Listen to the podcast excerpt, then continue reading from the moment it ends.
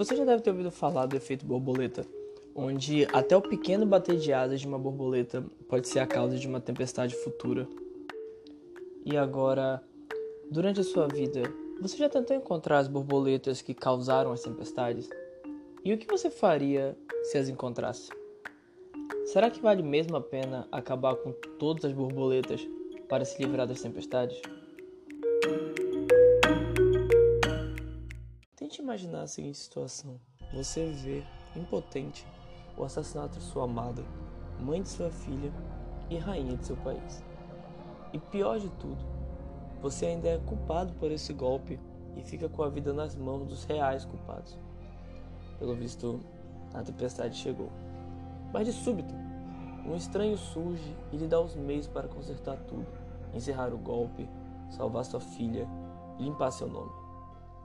Em posse dos poderes que esse estranho lhe deu, você encontra aquele que matou a sua amada. E o que você vai fazer agora? Vai tomar a vida de todos envolvidos ou vai usar esses poderes para resolver isso de uma forma limpa? Tudo isso me leva a pensar: será que é possível se limpar em um rio de sangue? Guarde sua decisão. Matar ou não um assassino já é uma questão debatida demais por aí. Vamos agora para outro cenário. Você acabou de matar uma imperatriz e entregou sua filha aos golpistas. Foi nada além de outro trabalho. Tudo bem. Nada com que você já não esteja acostumado. Porém, o estranho aparece. O mesmo estranho que lhe deu esses poderes que te ajudam a matar. Ele aparece com a notícia de que uma perigosa bruxa irá possuir aquela criança e tomar o trono. Pelo visto, uma tempestade se aproxima. Então, você mobiliza seus homens, perde companheiros, mas no fim consegue deter essa bruxa e salvar a todos daquela tempestade terrível que nunca chegará. Agora só resta aguardar. Será que valeu a pena salvar a criança e o reino? O que será que o Vingador vai fazer quando ele chegar? Será que ele terá piedade? Você fez suas escolhas e, independentemente delas, agora tudo está em paz. Os anos se passaram, o reino cresceu novamente, a nova imperatriz e seu pai seguem firmes no trono. Até que não mais. Uma poderosa bruxa aparece e o trono cai novamente.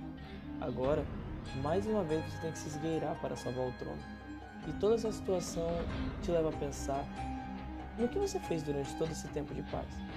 Como, depois de tudo que passou, você não viu o golpe chegando? O que você deveria ter feito diferente para proteger o trono dessa vez? E é engraçado como parece que as melhores escolhas sempre são aquelas que nunca tomamos. Não sei se você percebeu, mas tem algo em comum nessas histórias. O estranho e seus poderes sempre estão lá. Muitos diriam que esses poderes são a causa do mal, logo, o próprio estranho é o mal.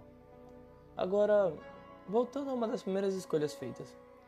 Aquele rio de sangue foi você que fez ou foram os poderes? Se você não tivesse os poderes, faria a mesma coisa? O que me leva a pensar: quem dá as armas é tão culpado quanto quem puxa o gatilho?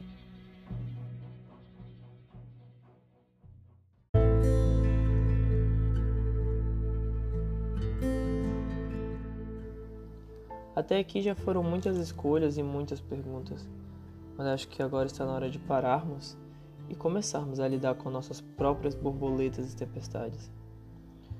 Tomara que essas escolhas nos levem a bons finais. Esse episódio vai ficando por aqui.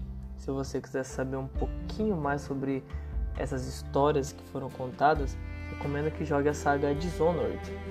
E também Dishonored 2 e Dishonored a Morte do Estranho. Joguinhos que arrisco dizer que são meus favoritos para sempre. E não são tão caros assim, então se você puder dar uma olhadinha neles, eu acho que você iria adorar.